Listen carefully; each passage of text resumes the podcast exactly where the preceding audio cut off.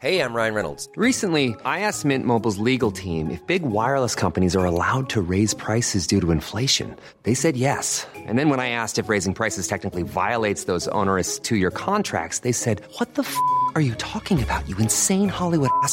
So to recap, we're cutting the price of Mint Unlimited from $30 a month to just $15 a month. Give it a try at mintmobile.com slash switch. $45 up front for three months plus taxes and fees. Promo rate for new customers for limited time. Unlimited more than 40 gigabytes per month. Slows. Full terms at mintmobile.com.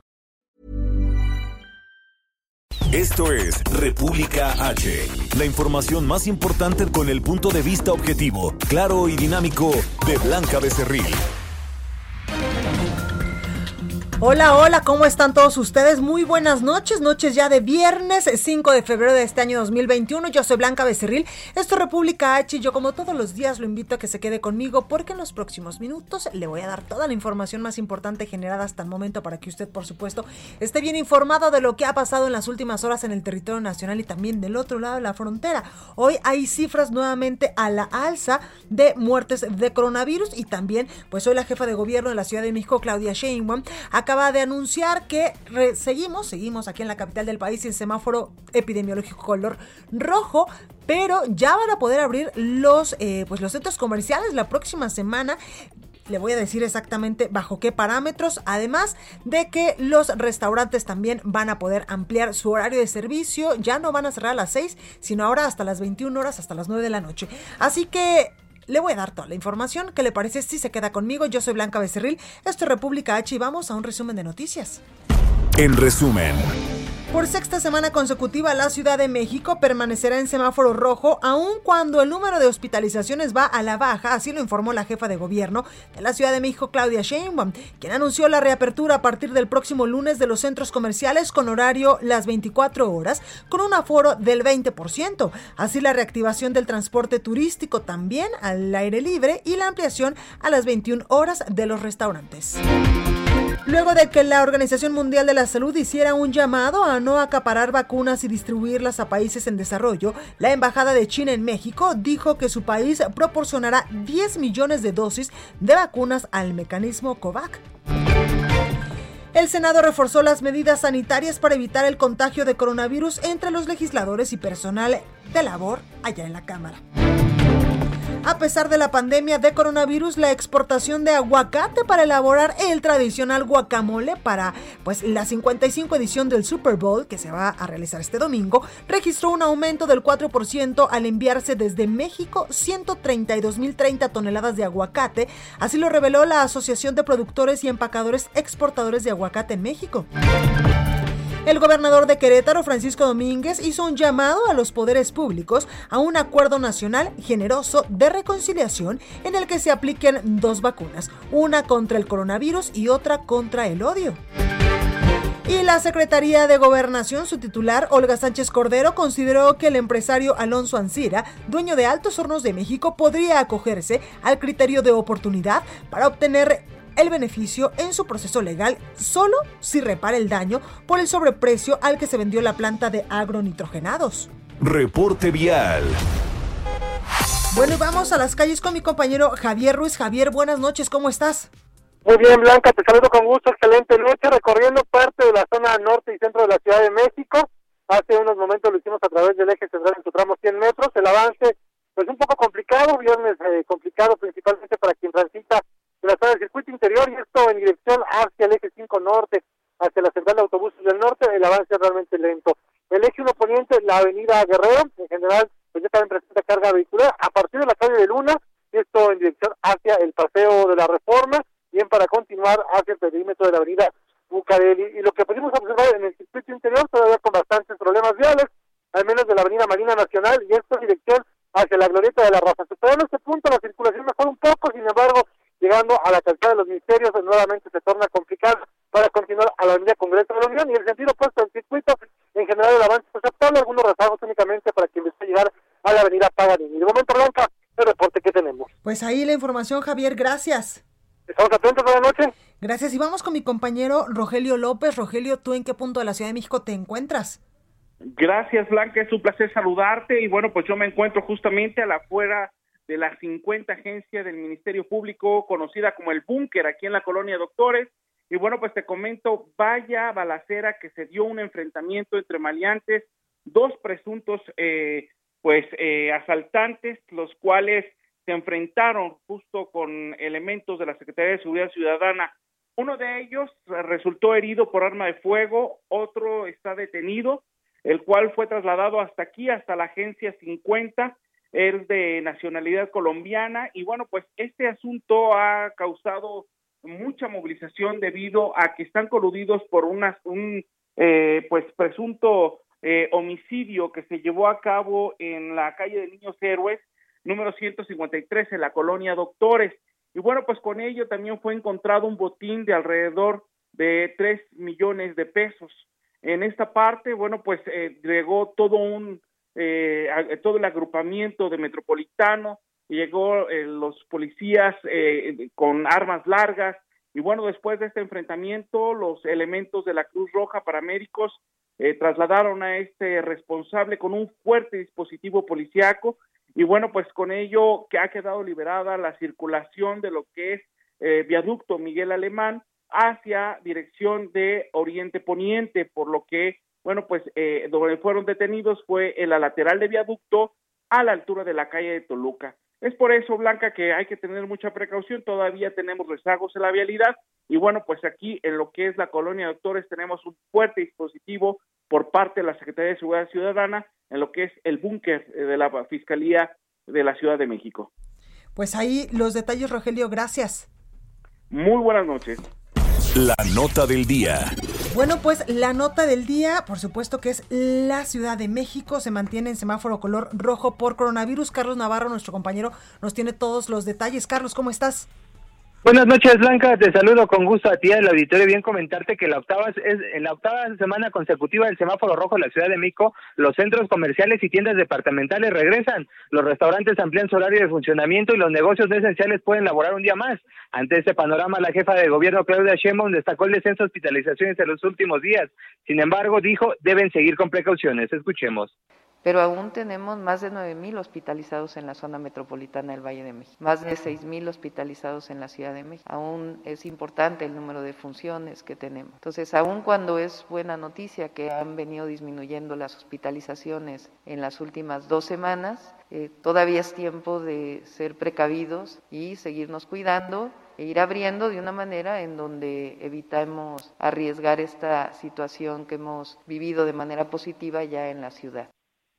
En la capital del país, según el corte al 4 de febrero, había 6.638 hospitalizados por COVID-19, una disminución de 763 desde el 19 de enero, que fue el pico más alto, con 7.401 internados por este mal. El director de Gobierno Digital de la DIP, Eduardo Clark, explicó el esquema de operación de las actividades que retoman labores. En el caso de las 263 tiendas departamentales y 338 centros comerciales, el aforo será del 20% y la orientación para que solo una persona por grupo o por familia que para que entre estos lugares. Los lunes no van a operar y podrán brindar servicio las 24 horas del día. Esto para que no se hagan aglomeraciones en estos puntos. Se está orientando que el tiempo máximo de permanencia sea de 30 minutos. El director general de Gobierno de la DIP recomendó a las tiendas eh, incursionar con el tema de las ventas online. Escuchamos. De todos modos, estamos orientando para establecer mecanismos para venta en línea y recoger en estacionamiento que minimicen el número de personas que tienen que entrar al establecimiento y implementación obligatoria del código para notificar de posibles contagios empleados a clientes. De igual manera, eh, dado las negociaciones con este sector, hemos acordado un número de pruebas semanales a los vendedores de piso, que son las personas que más en contacto, que entran en mayor contacto con personas, clientes y, otros eh, empleados, para el 20% de los vendedores de piso. Estas pruebas pueden ser antigénicas, que son considerablemente más rápidas y baratas. Básicamente, estas son las medidas sanitarias que tendrán que cumplir los centros comerciales y las tiendas departamentales. También te informo, Blanca, que los restaurantes amplían su horario de funcionamiento, pasando de las 18 a las 21 horas como límite en el cierre. En este caso, siguen operando al aire libre. Aún no pueden recibir comensales al interior de los establecimientos. Y los más de 59 mil negocios no esenciales que retomaron actividades esta semana tendrán un día más para trabajar. O sea, solo no podrán abrir los lunes. Recordemos que eso tienen el horario de cierre hasta las 17 horas. Y también un tema de interés que pueda apoyar al turismo local es que el transporte eh, turístico como el Turibús regresa a sus labores con medidas como el uso obligatorio de cubrebocas. Blanca, la información que te tengo. Muchísimas gracias por el reporte. Hasta luego, buenas noches. Gracias, Carlos. Entrevista. Bueno, y para ampliar más esta información, tengo en la línea telefónica y me da mucho gusto saludar a la secretaria de Salud de la Ciudad de México, Oliva López. Secretaria, buenas noches, ¿cómo está?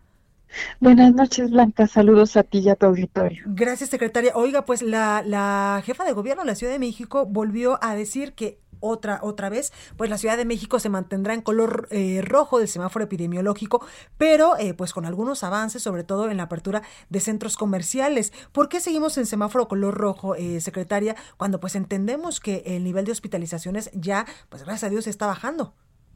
Sí, está bajando el nivel de hospitalización y varios de los indicadores, pero recuerden que para el semáforo rojo que se construye por Secretaría de Salud del Gobierno de México son 10 indicadores. Entonces todavía no tenemos, eh, digamos, puntos positivos para poder transitar de color. Pero sí son buenas noticias el hecho de que estemos ya reduciendo la ocupación hospitalaria. En este momento ya estamos en 77%. Si recuerdan, hace tres semanas estábamos mucho más exigidos en términos del número de camas de hospital y en este momento se ha venido reduciéndose tanto la velocidad de contagios como la eh, ocupación hospitalaria. Ya tenemos más de 10 días con esta, con esta reducción sostenida. Muy pequeña, pero sostenida. Claro, secretaria, esto podría eh, ser que, eh, pues, en un futuro cercano, en una semana o en dos semanas, podríamos ya transitar a otro tipo de medidas o incluso, pues, regresar al semáforo color naranja si es que, pues, así se mantiene en estos momentos o mejora el nivel de hospitalización. Así es, si, no, si nos aplicamos todos en no hacer reuniones, no estar en fiestas y hacer actividades que convoquen a muchas personas que en momentos donde se baja la guardia, como el 14 de febrero, que esperemos sortearlo con mucha sana distancia y con seguridad sanitaria, porque si no vamos a tener otro pico. Entonces, esto es importante. Si entre todos mantenemos estas medidas de seguridad sanitaria, de protección, uso de cubrebocas, sana distancia y que las personas que tengan sintomatología no salgan al espacio público, se queden resguardadas manden un mensaje de texto, llamen al CATEL, tengan seguimiento médico, orientación, vayan a un kiosco a tomarse una muestra y con eso se confirme o se descarte si es caso COVID. Pues si todos hacemos eso, podemos eh, ir abriendo, como dice la jefa de gobierno, reactivar sin arriesgar, con ciudad al aire libre, con actividades seguras y poco a poco ir retomando una nueva normalidad que nos obliga a tener el cubrebocas, a guardar sana distancia, pero también permite la actividad, la recuperación de la actividad económica. Totalmente, secretaria, porque pues mucho se ha dicho que hay dos niveles de pandemia, evidentemente sí, la sanitaria en materia de salud, pero también la económica que pues ha afectado muchísimas a muchísimas personas en territorio nacional. Así es, y en la ciudad pues están tomando estas decisiones, monitoreando todos los días los indicadores justo para ir haciendo este equilibrio entre la seguridad sanitaria, el cuidado y la protección a la salud y también ir dando pauta a que se vayan abriendo actividades con condiciones de seguridad. Claro, secretaria, también eh, quiero preguntarle, en estos momentos, pues la jefa de gobierno ha ampliado el horario de servicio para los restaurantes hasta las 19 horas y también pues ha dicho que pueden abrirse los centros comerciales ya a partir del lunes. Sí, a partir de lunes estarían abiertos centros comerciales. Ya se tiene la experiencia de la pues los flujos, ¿no? Los sentidos del flujo, la reducción de aforo, van a abrir con 20% de aforos. Eh, también el uso del gel alcohol. En los, la mayoría de los centros comerciales se monitorea la temperatura, el código QR, o sea, todos estos elementos nos van permitiendo pues asistir con cierta seguridad. Totalmente, pues ahí, ahí los detalles. Oliva López, secretaria de Salud de la Ciudad de México, gracias por esta comunicación.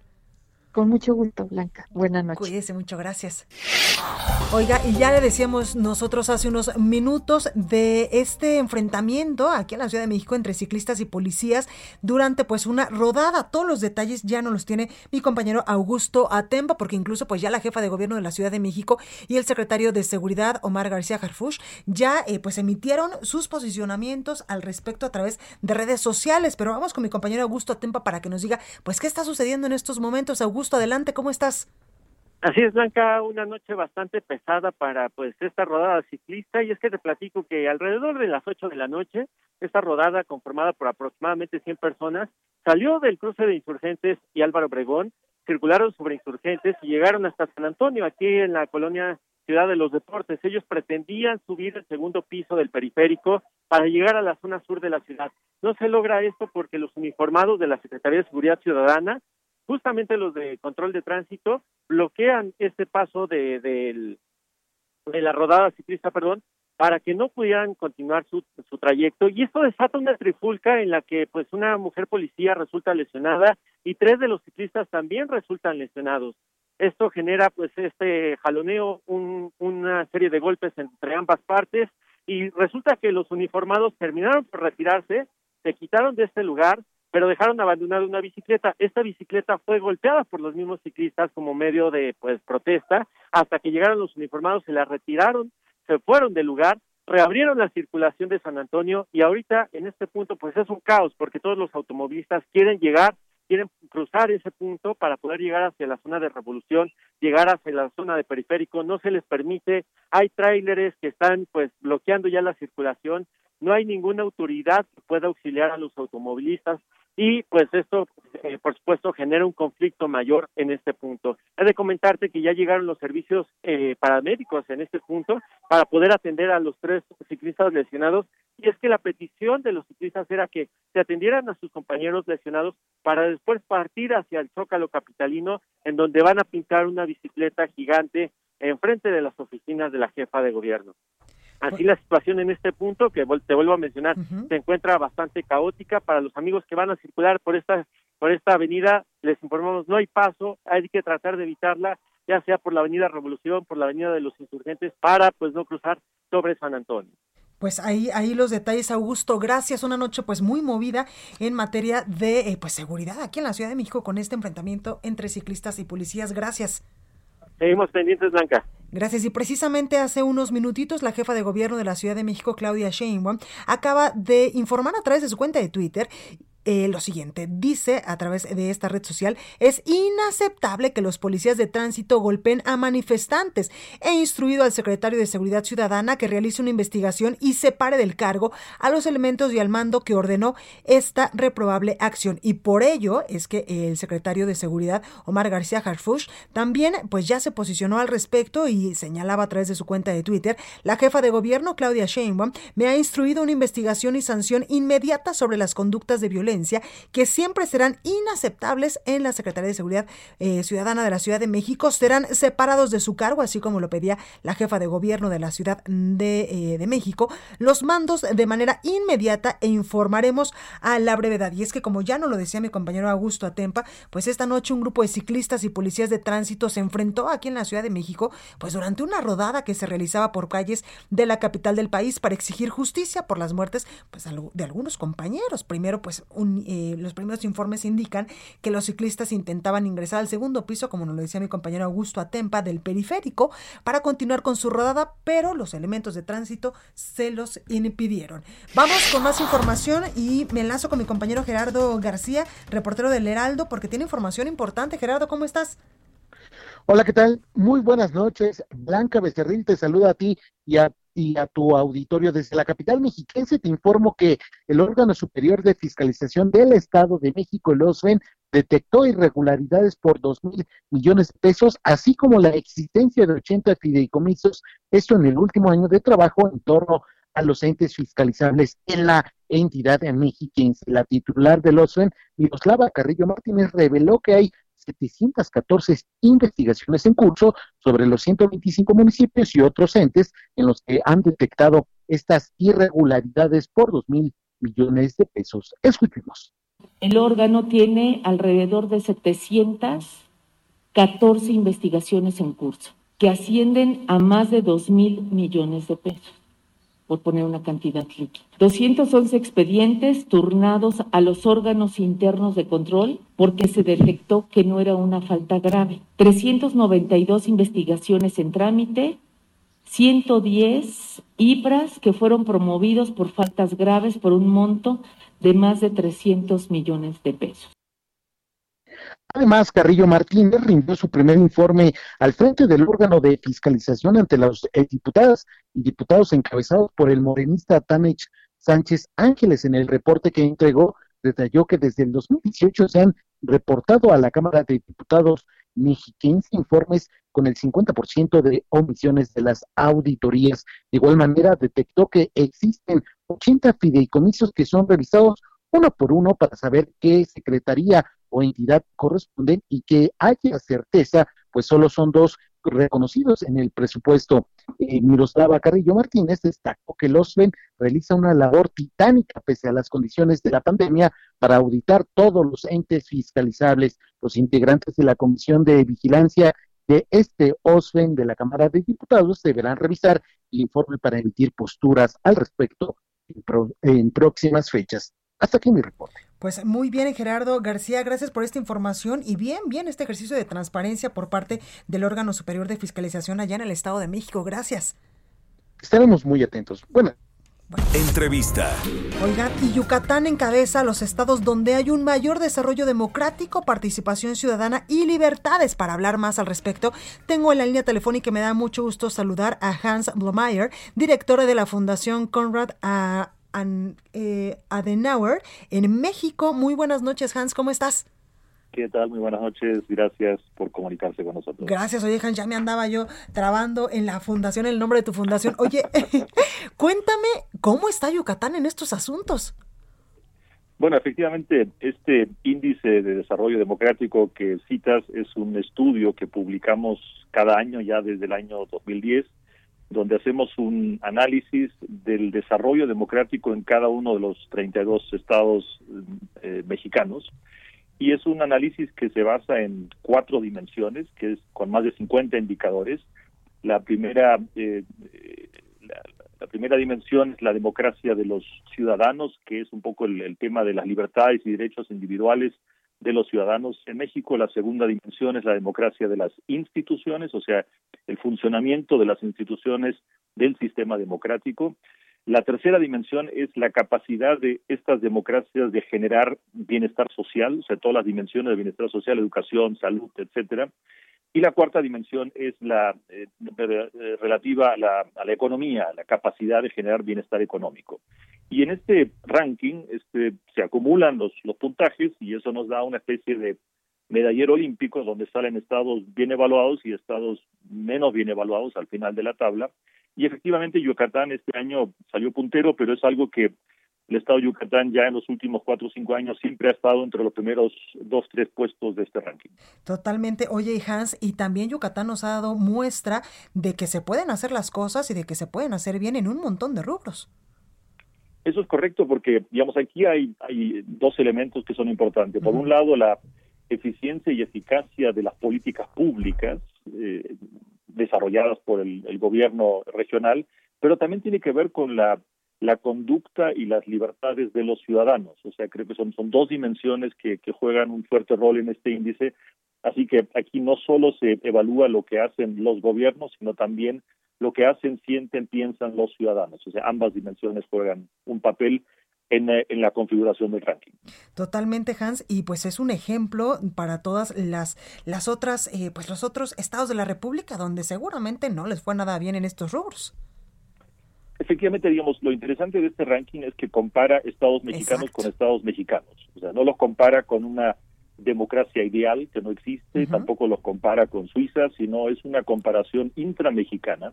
Y por lo tanto, este, hay lecciones valiosas que se pueden sacar acá. ¿Quién hace qué cosas bien o mejor que otros estados? Entonces, tampoco es tan sorprendente que hay estados que constantemente terminan al final de la tabla porque efectivamente no desarrollan políticas públicas consistentes y con, con, eh, con, historias de éxito. Claro que ahí mucho tiene que ver pues la mano del gobernador, ¿no? pues como jefe de gobierno, por supuesto que, que tiene un rol importante ahí. Y creo que también lo que se puede ver, como ya lo estamos midiendo hace 10 años, que tampoco es la medición de lo que pasa en un año, Claro. sino también para tener éxito en política pública, Hay lo que que, se requiere es largo aliento, es consistencia en las políticas públicas, ¿no? para no inventar el, el país y el Estado este, cada cuatro, cinco, seis años de nuevo. Totalmente, pues ahí está la clave. Hans Blumeyer, director de la Fundación Konrad Adenauer en México. Muchas gracias por esta comunicación. Encantado y este, muchas gracias por este, hacernos, darnos la posibilidad de hablar sobre este índice. Siempre, siempre. Gracias, Hans. Bueno, pues vamos a un breve corte. Yo soy Blanca Becerril, esto es República H. No se vaya, que yo vuelvo con más información.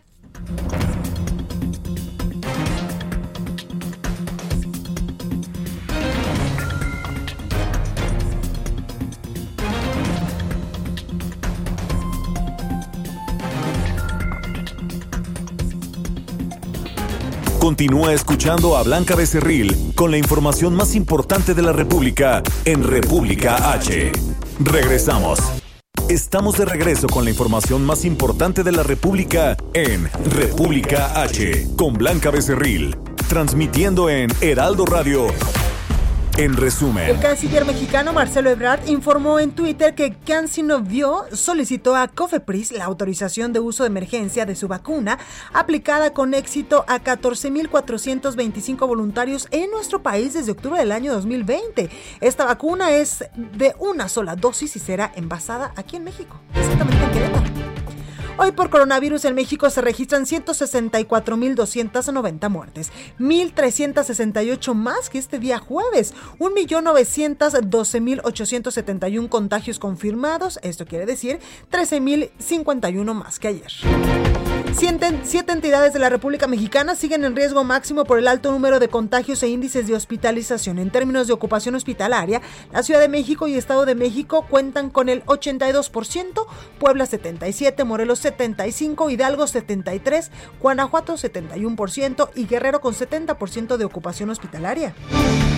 En el cuarto día de operación de la plataforma Mi Vacuna y ya iniciado su restablecimiento, fue hasta la noche de ayer cuando los usuarios pudieron registrarse en esta página web que permitirá a los adultos mayores de 60 años formar parte de un censo que le lleva a garantizar el acceso a la vacuna de coronavirus.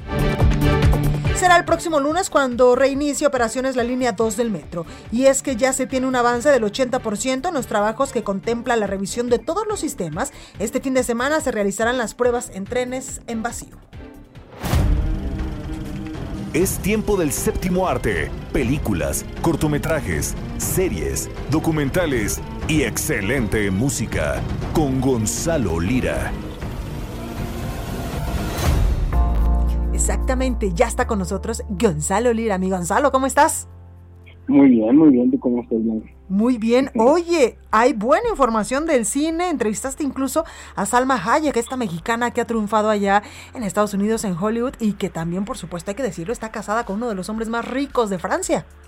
Exactamente, que de hecho yo le, era lo que le comentaba, que pues ella ya escoge cuándo trabaja y cuándo no. Ah, claro. Y llama, llama mucho mi atención que precisamente está estrenando una película para Prime Video que se llama Bliss y que es la historia de una mujer que se le aparece a un tipo que le está pasando muy mal, que es Owen Wilson, y de repente le dice todo esto que tú ves es una simulación como en The Matrix, pero realmente la película se trata de las adicciones y cómo las adicciones nos enajenan y nos hacen creer en realidades alternas, cómo estas personas viven en otro estado mental y eso les hace creer muchas cosas. Vamos a escuchar lo que me dijo Salma porque la verdad estuvo divertida la plática.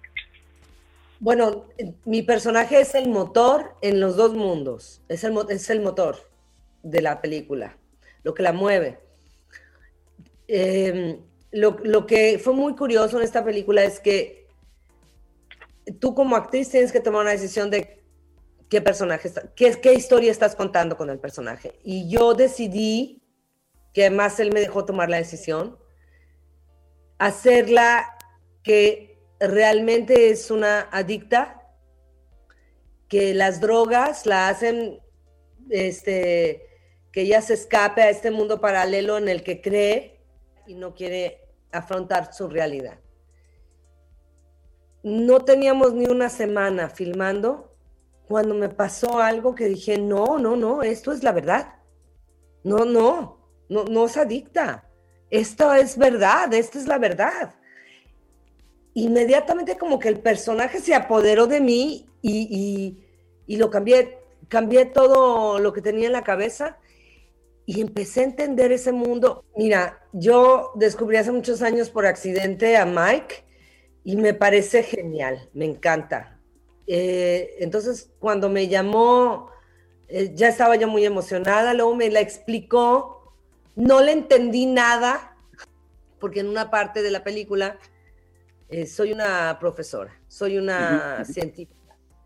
Empecé a hacer las teorías de verdad y estaba yo ahí, Mike, pero mira entonces, si el brain box, y me decía, claro, tienes razón, ya, o sea, ya le entendía yo más que Mike casi que al final. Y eso fue súper interesante para mí, fue súper interesante. Ya ni sé qué me preguntaste, pero sí me preguntaste eso, ¿verdad? Salma, se me terminó el tiempo, siempre no. platicar contigo, pero es que esto así se va, así se va. Qué pena y qué gusto hablar contigo. Igualmente, Salma, que estés muy bien. Gracias. México!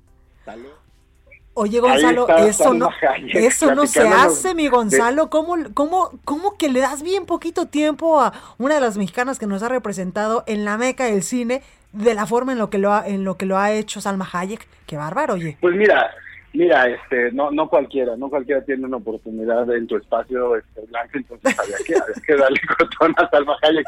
No, pero platicaba justo de, eh, cuando habla de Mike, se refiere a Mike Cahill, que es el director de la película, porque pues bueno, Salma lo que dice es que ella al principio no le entendía la película, este, y pues échale un ojo porque está está interesante lo que lo que hizo Salma con Bliss, se, se, van a llevar un buen enredo y, la película creo que les va a hacer reflexionar. Y hablando de enredos, lo, los que han estado viendo WandaVision, estas series de, de Disney Plus y de Marvel, sabrán que los enredos de los primeros tres, cuatro episodios se empiezan se empiezan a deshacer. Eh, no quiero spoileárselas a muchos, pero platiqué con la guionista porque la serie lentamente está dándole voz a los personajes femeninos del universo cinematográfico de Marvel. Y le pregunté yo por qué eh, estaba ella tan interesada en hacer esto. Eh, Jack Skyfer, la, la guionista y productora de WandaVision, me dijo lo siguiente. Well, I mean, you know, I, I love writing for women. Um, uh, I am one. Um, and I have a lot of um, women in my life that are very important to me. And, um, and I, I like watching stories about women. Um, and um, my goal is, is always to, to create, you know, fully realized female characters. I think the female experience is very complicated and uh, probably more so with superpowers. Um, but I also think that the superpowers are just, you know, they're just metaphors for the challenges that we all face. Um, I really enjoyed writing for, um, you know, for for Darcy and and for Monica um, as women who are good at their jobs, um, who are confident, who are listened to, um, who have put in the work to be um, where they are in their careers. Representation representation is so vital and you know I, I i think it's a positive thing for especially young people to to see that as as normal Ahí está. Lo que, lo que nos decía Jack Schaefer es que para ella es muy importante la representación y sobre todo escribir para estos personajes femeninos que son mujeres a las que se les escucha, que han llegado por méritos propios a tener el lugar que tienen y como además para ella estas películas de superhéroes y de los superpoderes y de por sí ser mujer es complicado, los superpoderes dice que para ella son una metáfora de la lucha de las mujeres en este mundo. Así que, este, ¿tú has estado viendo esta serie, Blanca? No, ¿sabes qué? Justo ayer tenía como problemas para dormir después del de, programa de radio. Me quedé hasta las 2 de la mañana y estuve literal eh, pues viendo a ver qué veía en Netflix y no se me antoja, se me hace como una serie, a mi parecer, evidentemente no la he visto, como muy revuelta, como que vamos, y perdón, en, en, Disney Plus, como que vamos y venimos de época y no sé, como que no se me antojó, pues entonces me puse a ver Soul otra vez, que es de mis favoritos. Pero esta vez ya no lloré, te lo juro. Tenle paciencia, creo que eh, por ahí del episodio 4 se No, no inventes. Y me dices, por ahí del episodio 4 y seguro cada episodio debe durar una hora y media, no inventes. Como para dentro de un mes O- llego al 4. No, duran media hora. Duran media hora. Ah. Yo digo que le des una oportunidad y a ver si te, si, si, si te animas y te termina gustando. Pero ya nada más para despedirme, Blanca, quienes nos están escuchando en mis redes, estoy regalando un super kit para que se armen un guacamole Ah, el fin de semana del Super Bowl. Nada más, nada más que estén atentos ahorita a mi Twitter porque voy a soltar una pregunta y con eso se lo van a llevar. ¿Y cuál es tu Twitter, Gonzalo? Arroba Gonis, G-O-N-Y-Z. Gracias por preguntar. Perfecto, pues ahí el rey del aguacate, Gonzalo Lira, nos va a regalar un combo para el Super Bowl. Gracias, Gonzalo. Gracias a ti. Bye. Deportes con Roberto San Germán. Hola, mi Robert, buenas noches, ¿cómo estás? Buenas noches, mi querida Blanca y gente que nos sintoniza. Estamos aquí ya con las ansias de que empiece el Super Bowl, mi querida Blanca. La verdad es que sí quiero ver este partido. Eh, es un Super Bowl, no sé, no sé cómo lo ves tú, pero es un Super Bowl que no, no, no le ves un claro favorito, ¿no? Claro. Los momios dicen que Patrick Mahomes y los jefes de Kansas City, pero pues no puedes descontar nunca a Tom Brady, ¿no? Por Entonces, supuesto que no. Eh, va, va a estar bueno. Eh, Hay varias cosas interesantes las que se ¿El van a partido, jugar mi Robert? Mándeme. ¿El partido va a estar bueno? Sí, ah, yo- porque yo veníamos de- sí. del comentario de Tom Brady y yo dije, no, bueno, la mitad del mundo entero de las mujeres, de, de las, Sí, de, sí, las sí. de mi género, pues vamos a ver el Super. Bowl por ese, ese hombre tan increíble que va a estar jugando ahí el domingo. Mira, hay- hay- yo creo que va a estar muy interesante, sobre todo va a ser un juego muy muy, muy peleado.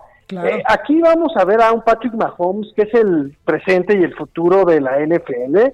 Eh, Tom Brady obviamente ya quedó en la historia y no lo podemos negar. Si no es el mejor quarterback de toda la historia, es uno de los mejores. Dentro del top 3 está Tom Brady y, va a estar ya de aquí para el Real. Va a ser muy difícil que alguien iguale lo que está haciendo. Claro. Llega a su décimo Super Bowl, este, con dos equipos distintos, primero con los Patriotas y ahora con el equipo de Tampa.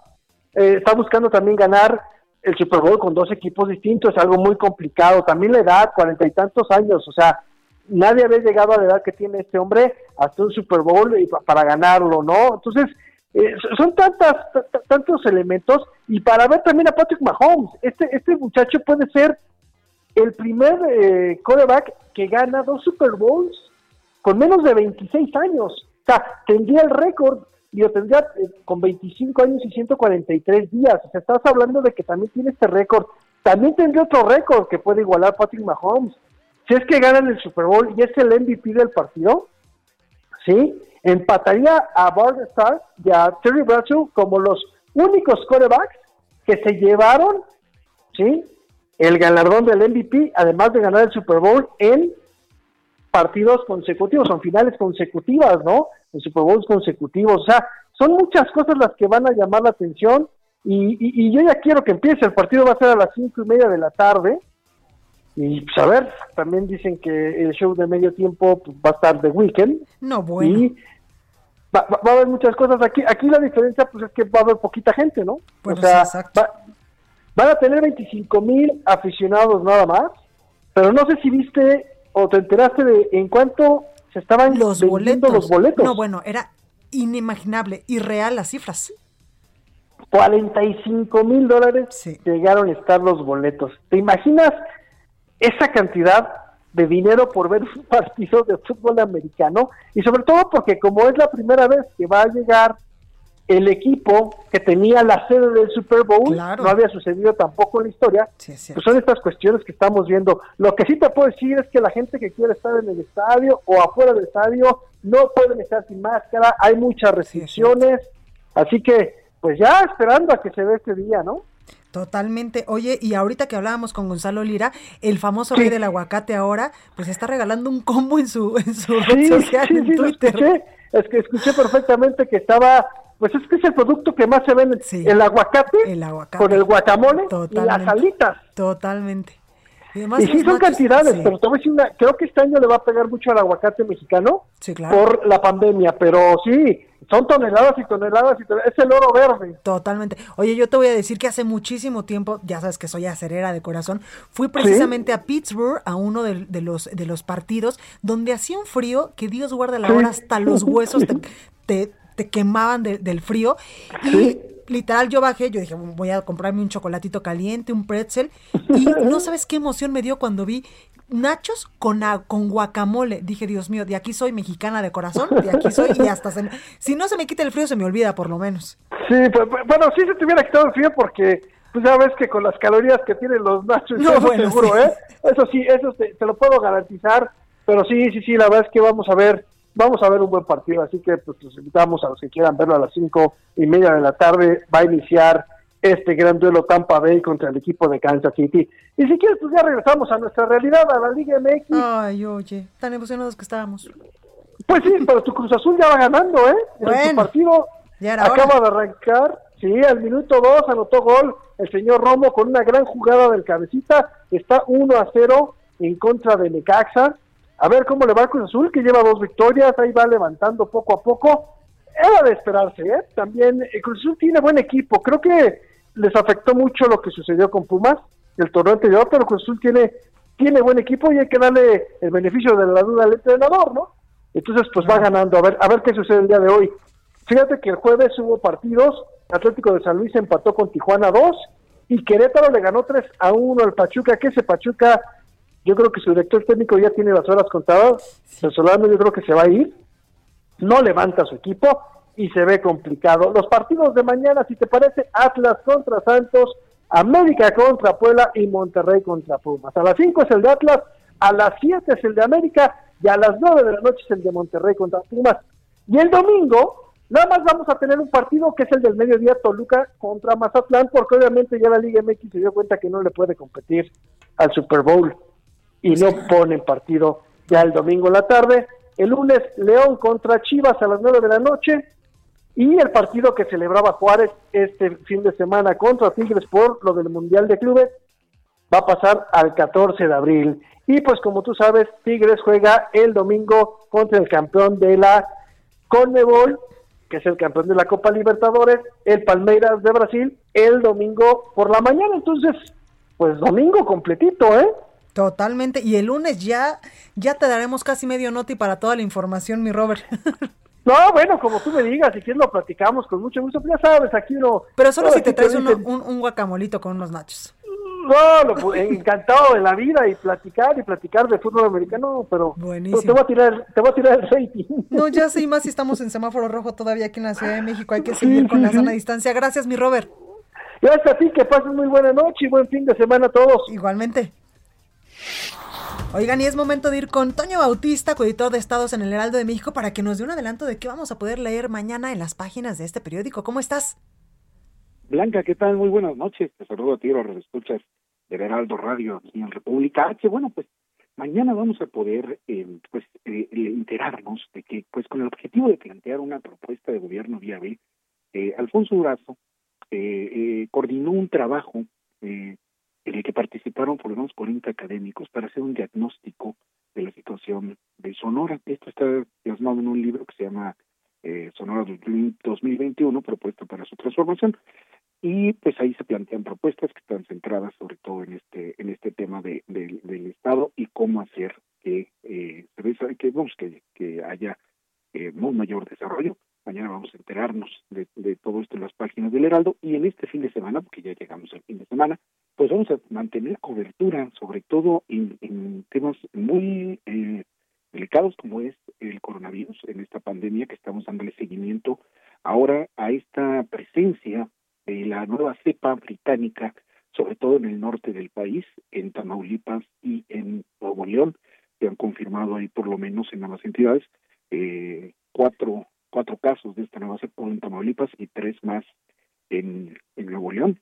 Y bueno, pues ya las medidas de sanidad se están reforzando, se va, se va a incrementar las, eh, pues la vigilancia en, en estas entidades para tratar de controlar la presencia de esta cepa.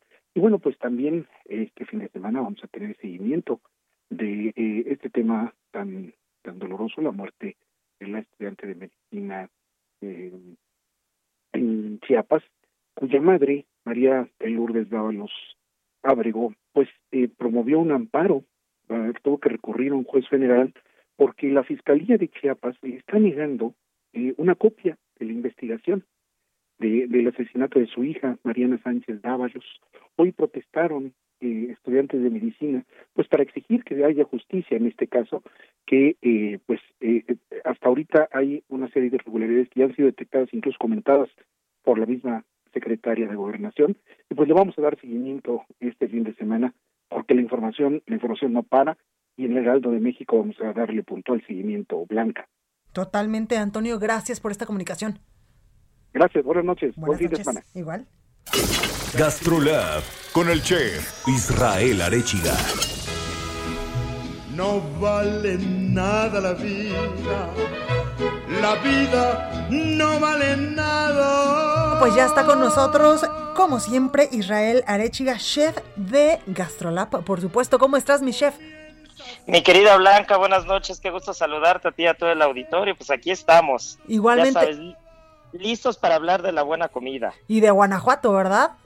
Uf, donde la vida no vale nada, mi querida Justo, Blanca. justo. Oye, pero antes de que empecemos a hablar de eso, yo quiero dar un reconocimiento público a tu excelente cocina y es que el sábado tuve la oportunidad de ir literalmente en petit comité con mi familia más cercana a Serum, este restaurante que acaban de abrir en las lomas de Chapultepec y vaya que nos consentiste con cosas deliciosas que te debo decir que yo llegué en la noche con una indigestión de todo lo que me comí porque dejaba los platos limpios, literal. Sí, no podía ser diferente. La verdad es que ya tenía muchas ganas de que fueran a conocerlo y mira, se pudo. Como ya lo dijiste, petit comité, mesa pequeñita. Aparte el restaurante está planeado y Sí. diseñado en la nueva normalidad. Son privaditos en la terraza, estás al aire libre, pero en tu mesa privada. Mucha seguridad y creo que la comida está a la altura. ¿eh? No, bueno, la comida es deliciosa, que ya estamos planeando a ver si este fin de semana nos pegamos. Digo, ahora que ya la próxima semana incluso, pues van a poder abrir un poquito más tarde. Sí, ya por fin, ya nos dieron la noticia que a partir del lunes podemos abrir a partir hasta las 9 de la noche. Y pues ya estaremos, los estaré esperando con gusto porque la carta es bastante grande, ¿eh? Totalmente. Y yo sé que y yo sé que tú eres de buen diente. No, bueno. Entonces, este, pues yo creo que, que en una o dos visitadas más vamos a poder recorrer casi toda la carta. Diría mi madre, ya me conoces. Oye, jefe, pero cuéntanos de la gastronomía deliciosa de Guanajuato antes de que se nos vaya el tiempo hablando de delicias. Sí, yo lo sé, ya estamos medio cortitos, pero bueno, ¿qué podemos decir de Guanajuato? O sea, si partimos por ciudades, si partimos por producto, si, si hablamos desde Irapuato con las clásicas fresas, ¿quién no se ha parado en la carretera por, unas buenas fresas con crema en Irapuato? ¿Quién no se ha comido una charamusca en el mercado Miguel Hidalgo, que, como dato curioso lo abrieron en 1910? Imagínate, 110 años de ese mercado eh, tan insignia de Guanajuato. ¿Qué podemos decir de San Miguel de Allende, una de las capitales gastronómicas que tiene, que tiene el país, ¿eh? porque probablemente vamos a encontrar de los mejores restaurantes, del mejor producto, grandes cocineros, grandes conceptos. San Miguel de Allende también se puede cocer aparte, ¿no? Estamos hablando de una ciudad que si queremos ir a comer bien, queremos ir a visitar buenos restaurantes, a tomar buen vino, a tomar un buen tequila, un buen mezcal, porque recordemos que también en Guanajuato y particularmente en San Miguel de Allende hay uno de los mejores tequilas que hay en el país. O sea, realmente podemos hablar de lo que quieras. Sí, totalmente, chef. Y lo has dicho muy bien, en San Miguel de Allende incluso ya tienen eh, un, un nicho muy especial de gastronomía super top. Sí, la verdad es que se ha vuelto como un como una válvula de escape para la Ciudad de México los fines de semana y no es para menos porque hay mucho nivel y, y cuando hablamos de comida de Guanajuato no sé no sé a ti pero a mí se me hace agua la boca solo de pensar en las enchiladas mineras Uy, sí. y yo creo que de todas las enchiladas que vamos a encontrar en toda la República que ya hemos platicado de Sí. muchas esas son las mejores ahí sí ahí sí no hay nada que discutir no Totalmente. Oye, y hablabas de las fresas con crema. Yo sí soy de las que se para en la carretera y se trae su costalito, ¿eh? Sí, nada más hay que tener cuidado porque luego ponen las bonitas arriba. Ah, claro. Siempre hay que, siempre hay que revisar, ¿eh? Que no, que no nos quieran dar gato por Oye, liebre ahí, que no nos quieran dar de las malas abajo, ¿eh? Eso ya me ha pasado un montón de veces, chef. Y también, ¿sabes qué me pasa? Que de repente digo, ay, está bien pesada, qué padre, trae un montón. Y cuando llego a la casa, trae la mitad y la mitad es este papel o cosas así, periódico. Sí, sí, sí, sí. Ya sabes que para, para eso a veces los mexicanos Sí. somos bastante listos, pero de que tienen un producto espectacular, ni qué Totalmente. decirlo. Y, y cuando hablamos también de garnacha, que yo soy mucho de pararme en la calle, en los Ujú. puestos, la garnacha, las guacamayas. ¿Qué me dices de las delicia. guacamayas? Qué delicia. O sea, es esta combinación de chicharrón crujiente, el pico de gallo, de aguacate, todo metido en un bolillo. Para quien dice que los chilangos somos los que metemos todo en un bolillo, no es cierto. O sea, prueben las guacamayas en Guanajuato y se van a dar cuenta que, que hay estados más extraños que nosotros para meter cosas en un bolillo, ¿eh? Totalmente. Oye, también tienen buenos mezcales, ¿eh? Sí, sí, sí, toda la parte de agave, toda esa zona del país, los agaves, los, eh, eh, en, en, general, el mezcal, el tequila, tienen, tienen mucha tradición de, de, de la jima, ¿no? De, de, esta, de esta piña de la tequilana Weber. Y es, y es que de verdad nos podemos encontrar de todo, desde postres, comida, garnacha, este, ya lo hablamos de mercados típicos, turismo, realmente hay todo. Y otra de las cosas que a mí me encantan de Guanajuato y que no es tan conocido, pero te voy a decir que yo lo comía de niño afuera de la primaria, los tacos de aire. Los tacos de aire que son, son como unas enchiladas, pero que no tienen relleno. Son unas, son unas enchiladas que no tienen ni pollo ni nada adentro y se les pone una salsa verde por encima y son los famosos tacos de aire. Son, son originarios de allá, de Guanajuato. Y son de verdad una de las cosas también que a mí me encanta. Claro, y para no sentirte tan culpable, si estás a dieta, pues mira un taco de aire, voy a, voy a implementarlo ahora. Hazme unas enchiladas, no, perdón, unos tacos de aire mejor.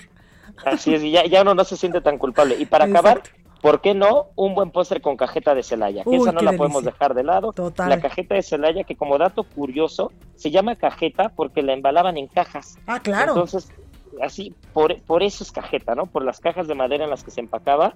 Y mira, no podemos hablar de Guanajuato sin acabar con la buena cajeta. Pues, chef Israel Arachiga, gracias. Mi querida Blanca, te mando un abrazo a ti y a todo el auditorio y nos vemos en Ceru pronto, ¿eh? Gracias, Blanca Becerril. Lo espera el día lunes en punto de las 9. Cuídese mucho.